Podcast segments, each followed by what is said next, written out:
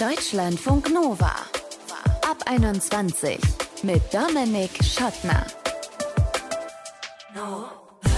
Die weibliche Brust. Deswegen habt ihr doch diesen Ab 21 Podcast eben angeklickt, oder? Schön, dass ihr dabei seid. Die weibliche Brust also. Die reizt offensichtlich ziemlich viele Menschen, egal welchen Geschlechts. Dabei sagt Estomada, dabei ist es doch ganz einfach. Da gibt es nämlich nichts zu glotzen, sondern es ist völlig okay, es ist einfach ein Körperteil. Esto forscht und lehrt an der FU Berlin und der Uni Potsdam zu Geschlechtersoziologie und wird uns erklären in diesem Podcast, woher es kommt, dass weibliche und männliche Brüste so unterschiedlich gesehen und bewertet werden. Es gab da nämlich in Berlin einen Vorfall vor geraumer Zeit. Wasserspielplatz, Kinder, Eltern, Wasser, Sonne, es war warm. Zeit also, sich möglichst viel auszuziehen. Gabriele, die war da mit ihrem Kind, die macht es auch und wurde dann letztlich aber von der Polizei des Platzes verwiesen. Eine große Diskussion und eine Klage von Gabriele gegen die Stadt später. Wollen wir jetzt mal schauen, warum müssen wir überhaupt über so eine Frage im Jahr 2022 noch reden?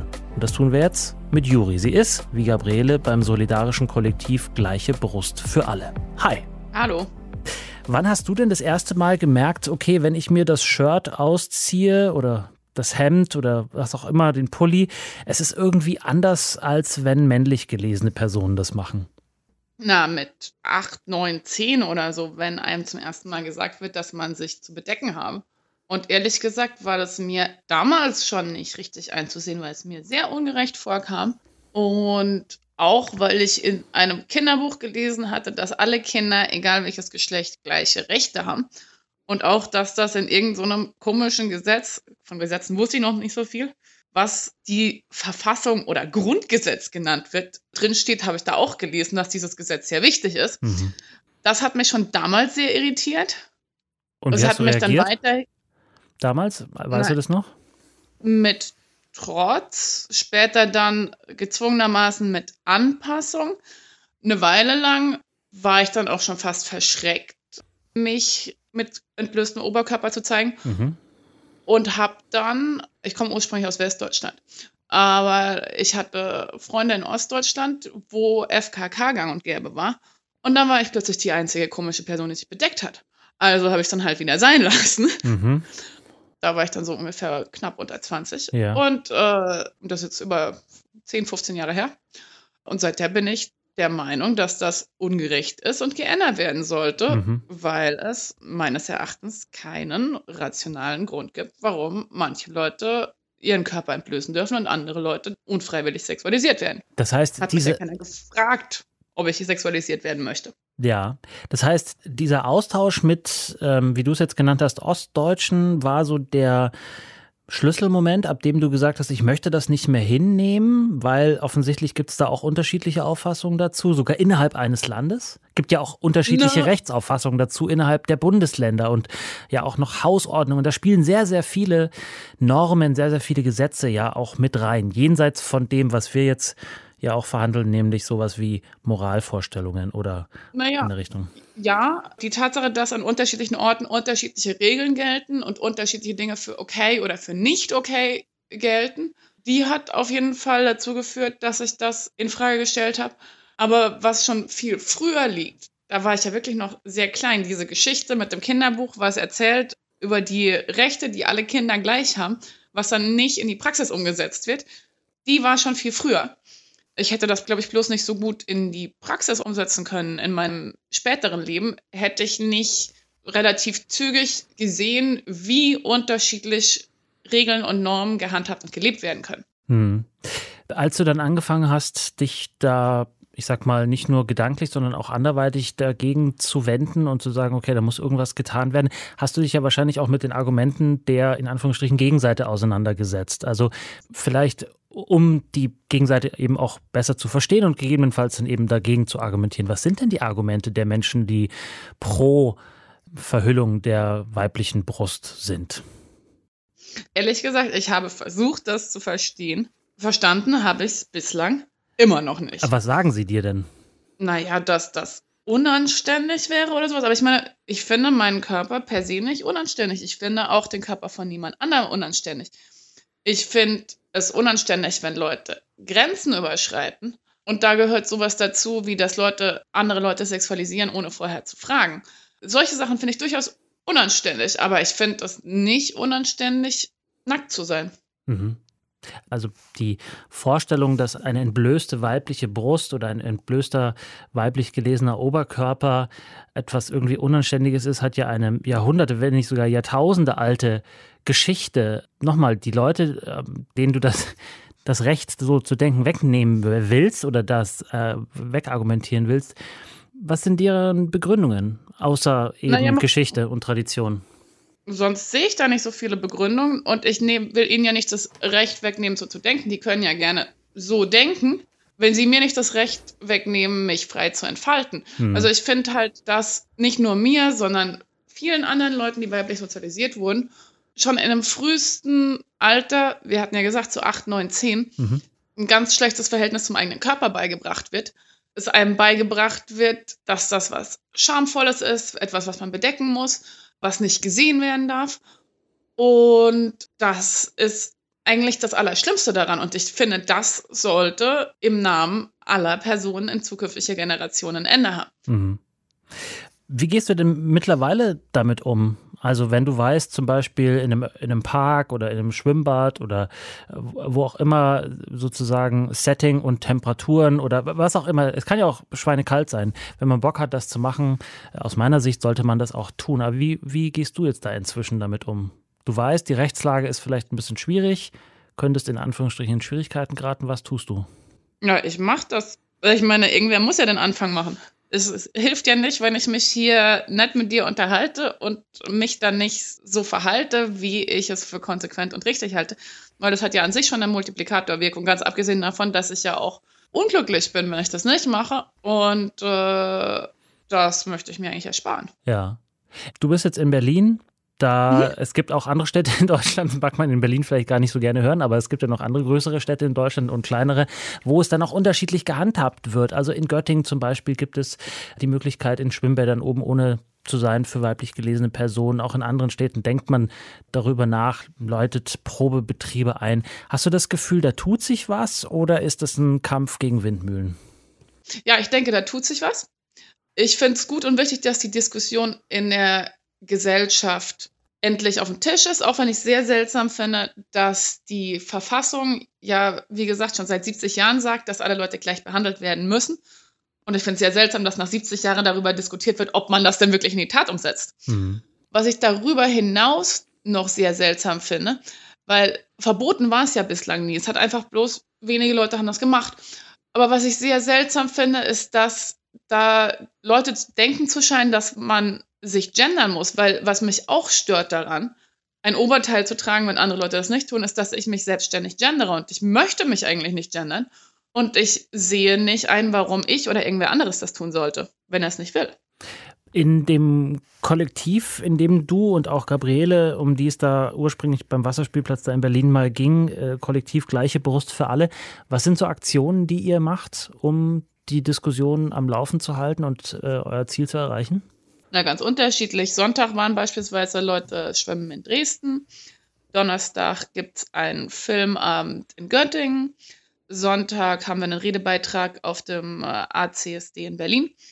Je nachdem. Jede Ortsgruppe so, wie sie Lust und Laune hat. Hm. Und äh, seid ihr auch mit Leuten in Verhandlungen, die äh, die Regeln machen? Ja, wir haben eine Petition gestartet, die gibt es auf change.org. Wenn jemand unterschreiben will, dann wir freuen uns und wir hoffen uns dann damit an politische EntscheidungsträgerInnen zu wenden, wenn da genügend Unterschriften beisammen sind. Juri, zum Abschluss, seitdem du da Mitglied bist in dem Kollektiv, wie hat sich dein Leben verändert? Also ich bin ein bisschen hoffnungsvoller damit, dass sich diese Lage irgendwann mal ändert.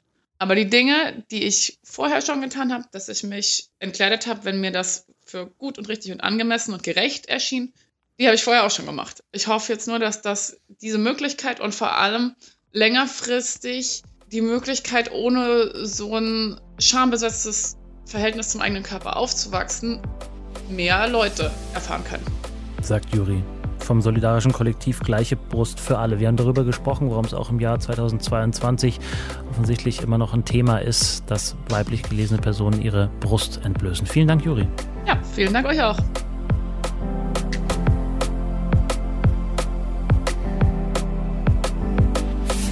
Deutschlandfunk Nova. Ich brauche euer Gehirn mal kurz für einen Augenblick. Die weibliche Brust ist. Was schreibt eure Autovervollständigung da im Kopf bei euch dahinter?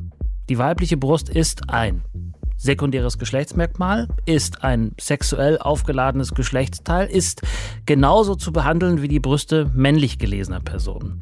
Wie Brüste behandelt werden, wie über sie gedacht und wie über sie geredet wird, ist auch im Jahr 2022 immer noch höchst unterschiedlich, höchst kontrovers auf verschiedenen Ebenen, auf kultureller, auf politischer, auf juristischer und natürlich auch auf wissenschaftlicher Ebene. Das Ganze wollen wir jetzt ein bisschen sortieren mit Esto Mada. Esto lehrt und forscht im Bereich Geschlechtersoziologie an der Freien Uni Berlin und der Uni Potsdam. Hi. Schönen guten Tag. Esto, an welchem Punkt ist das gesellschaftlich auseinandergegangen, dass man zwischen männlichen und weiblichen Brüsten unterscheidet? Ja, das ist ein bisschen schwierig, das genau jetzt dann auf einen genauen Zeitpunkt festzulegen. Allerdings ist es ja so, dass an sich die Zweigeschlechtlichkeit nicht etwas ist, was schon immer so da ist, sondern ein kulturelles Deutungsschema, was sich so über die ja, Jahrhunderte entwickelt hat und das ja auch in Zusammenspiel zum Beispiel mit der Entwicklung der Naturwissenschaften. Also das ist ja soziologisch betrachtet etwas, was ähm, kulturell und gesellschaftlich so entwickelt ist und dementsprechend auch die Bedeutung von, wie wir Geschlecht denken, wie wir Geschlecht herstellen, was für uns Geschlecht ausmacht. Also jetzt biologisch gesehen könnten wir ja rein theoretisch auch ganz andere Merkmale nehmen, um Menschen zu kategorisieren. Also ob das jetzt die Brüste sind oder ob das die Zehen sind oder die Ohren sind. Also das ist ja äh, letzten Endes eigentlich eine kulturelle Wertigkeit. Mhm. Das heißt also, wie wir die Brüste denken, wie wir welche ähm, Werte, welche Vorstellungen, Zuschreibungen und vor allen Dingen, was für ein Symbol die sind, das ist ja erst eine Entwicklung durch die Kultur, durch die Gesellschaft. Das heißt, wenn ich die Frage stelle, weibliche und männliche Brüste, da ist eigentlich auch schon ein Fehler in der Formulierung drin, aus deiner Sicht. Weil männliche und weibliche Brüste ist dann eine kulturelle Wertigkeit, die sich einfach so entwickelt hat, die aber jetzt nicht mehr zeitgemäß ist. Höre ich daraus. Naja, die Wertigkeit, die kommt ja eigentlich letzten Endes erst durch die Zuschreibung und durch den Symbolcharakter. Also ich meine, dass es Unterschiede gibt, hat ja erstmal überhaupt keine Wertigkeit, sondern wir geben ja erst bestimmten Symbolen eine Wertigkeit. Also natürlich gibt es unterschiedliche Brüste, aber ich meine, dass wir bestimmte Brüste als männlich erkennen und andere als weiblich, das ist erstmal was sozial konstruiert ist, das ist erstmal was hervorgebracht ist. Und vor allen Dingen, dass die ähm, Brust ein Symbol ist, ein Sexsymbol oder so stark sexualisiert ist, das geht ja ganz eng einher damit, wie wir Weiblichkeit in unserer Gesellschaft verstehen und mhm. wie wir Weiblichkeit denken. Und das geht natürlich, also sobald wir da Kategorien bilden und ja, im westlichen Denken sind wir sehr gewohnt, in bin, ja, binär zu denken. Mhm. Sobald wir das tun, geht ja ganz oft dann eben Zuschreibung und Wertigkeit damit einher. Aber alleine der Unterschied selbst ist ja erstmal gar nicht unbedingt bewertet. Das kommt ja dann erst dadurch, wie wir das denken. Mhm. Um was geht es denn dann aus deiner Sicht in der Debatte um die Entblößung der Brust, wie wir sie vorhin auch von Juri schon gehört haben? Ich denke, dass die Debatte, äh, da geht es eigentlich um verschiedene Ebenen. Also eben weil die Brust so einen starken Symbolcharakter hat, geht es natürlich nicht nur um die Brust an sich, sondern es geht natürlich eigentlich um das Ungleichheitsverhältnis, was dahinter steht. Also eben um die Idee, dass es zwei Geschlechter gibt und ein Geschlecht viel privilegierter ist. Und dass Männer ihre Brust zeigen dürfen und Frauen nicht und die Brust der Frau sexualisiert ist, das ist ja eine Ungleichheit. Mhm. Das heißt also mit der Forderung, dass auch die weibliche Brust gezeigt werden darf, geht ja eigentlich auch eine Forderung einher von Gleichheit, von Gleichberechtigung, ähnliche gleiche Privilegien haben zu wollen. Und vor allen Dingen, es ist eine ganz starke Infragestellung von dieser Anhaftung an die weibliche Brust eben als Sexualobjekt. Hm. Gleichheit scheint aber ja auch in Deutschland höchst unterschiedlich bewertet zu werden. Da gibt es die Bundesländer, da gibt es die Kommunen, da gibt es auch äh, Schwimmbäder, die einfach sagen, nee, bei uns gilt eine andere Regel. Hast du einen Überblick, was wo gilt in Bezug jetzt auf Brüste und zur Schaustellung oder offenes Tragen sozusagen, oben ohne? Ähm, es gibt ja bestimmte Regelungen. Also zum Beispiel in Freibädern haben wir es ja meistens mit Hausordnungen zu tun. Und in diesen Hausordnungen sind in der Regel auch Kleiderordnungen vorgegeben. Das heißt also, die Betreiber, Betreiberinnen von diesen Bädern haben eine Hausordnung, haben das Hausrecht und schreiben das dann vor, wie Menschen sich dort zu kleiden haben. Und in solche Hausordnungen geht natürlich ganz stark ja, normative Vorstellungen einher. Also man geht dran, okay, und denkt sich, was ist denn normal? In Anführungszeichen. Mhm. Und das schreibt man dann in dieser Ordnung fest. Aber ich meine, jetzt gibt es ja auch das AGG, also das Antidiskriminierungsgesetz, was ja genau gegen solche Dinge vorgeht. Und zwar, da haben wir es ja, haben wir ja auch eine Unterscheidung jetzt zwischen Normen, also das, was wir so gewohnt sind, was ja bisher immer so war, und andererseits Recht. Und rechtlich gesehen, wenn wir wirklich von Gleichheit ausgehen, dann gibt es da nicht wirklich eine Begründung, warum Frauen dann sich obenrum bekleiden müssten. Weil wenn es rechtlich festgeschrieben ist, dass es die gleichen Rechte für unterschiedliche Geschlechter geben muss, dann ist das eigentlich, also dann widersprechen diese Ordnungen. Also das heißt, also eigentlich mit dem Antidiskriminierungsgesetz kann auch gegen solche Hausordnungen vorgegangen werden. Mhm. Mir scheint es, als wären in dieser Debatte die Fronten relativ verhärtet. Also gibt es irgendwo einen Punkt, wo du sagst, da könnte man irgendwie so einen Common Ground finden mit den Menschen, die zum Beispiel diese Normen oder Regelwerke ins Werk setzen, die die aufstellen? Naja, Normen sind ja was, was zwischen den Menschen entstehen durch Handeln. Und das ist natürlich was, wenn wir es gewohnt sind, dass bestimmte Dinge immer so sind, dann wir tun die immer so und darüber reproduzieren wir die Norm ja auch. Das heißt, sobald etwas sich verändert, ist es natürlich erstmal irritiert, so, es führt zu Reibung und es führt zu gesellschaftlichen Aushandlungen. Also ich denke, das ist ein, ist ein ähm, ganz normal gesellschaftlicher Prozess, dass wenn es eben, ja, da zu Veränderungen kommt, das, natürlich muss das ausdiskutiert werden. Genau, und das ist eben die Frage, siehst du das, dass das passiert oder siehst du das, dass es eigentlich eher, ich habe es im Gespräch mit Juri vorhin genannt, ein Kampf gegen Windmühlen ist? Also, dass man zwar vielleicht eine öffentliche Debatte darüber führt, aber im Kern ändert sich eigentlich gar nichts. Naja, das ist natürlich jetzt so ein bisschen die Frage der Relationalität. Also wenn ich mir überlege, wie die Normen, also gerade in Bezug auf die Geschlechterordnung jetzt zum Beispiel in den 1950er Jahren ausgesehen haben und wie sie heute aussehen, dann sehe ich da natürlich ähm, gesellschaftliche Prozesse. Also da sehe ich natürlich, da hat sich ganz viel geändert. Wenn wir jetzt aber einen kurzen Zeitraum nehmen von innerhalb der letzten fünf Jahre, dann sehen wir da natürlich erstmal keine Veränderung. Mhm. Also ähm, ja, ich würde dem zustimmen. Es ist ein Treten gegen Windmühlen, definitiv, weil wenn ich mir überlege, wie lange das Thema schon wirklich, also ja, Gleichberechtigung, eigentlich wollen wir ja alle die Gleichberechtigung. Das ist ja schon auch mittlerweile, hat sich ja, glaube ich, gesellschaftlich ein Stück weit, ja, sind sich, glaube ich, viele einig, ja, ja, selbstständig, genau. Mhm.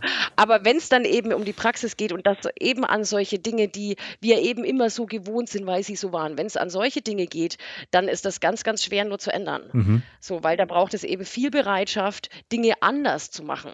Das geht natürlich nur in kleinen Schritten. Das geht in kleinen Schritten. Ganz zum Schluss, Esto. Und was wäre so ein kleiner Schritt für jemanden, der, sagen wir, ein Cis-Mann, der im Schwimmbad ist, mit seinen Freunden da und ähm, eine weiblich gelesene Person möchte gerne oben ohne Sonnen und die glotzen dann. Was wäre in dem Moment dann ein Schritt hin zu einer Gleichstellung, wie sie dir vorschwebt? Ja, sich einfach mal dran gewöhnen und nicht zu glotzen. Denn da gibt es nämlich nichts zu glotzen, sondern es ist völlig okay, es ist einfach ein Körperteil. Sagt Esto Mader. Esto lehrt und forscht im Bereich Geschlechtersoziologie, nicht nur an der FU Berlin, sondern auch an der Uni Potsdam. Vielen Dank. Vielen Dank auch. Und wie ist es bei euch? Habt ihr auch schon mal so ein Erlebnis gehabt? Oder welche Meinung habt ihr überhaupt zu dem Thema oben ohne, warum wir immer noch über nackte Brüste diskutieren? Schickt uns eine Mail, mail at deutschlandfunknova.de oder eine Text- oder Sprachnachricht bei WhatsApp 0160 91 36 08 52. Ich bin Dominik Schottner, vielen Dank fürs Interesse. Bis bald. Ciao. Deutschlandfunk Nova ab 21. Immer Montag bis Freitag auf deutschlandfunknova.de und überall, wo es Podcasts gibt. Deutschlandfunk Nova ab 21.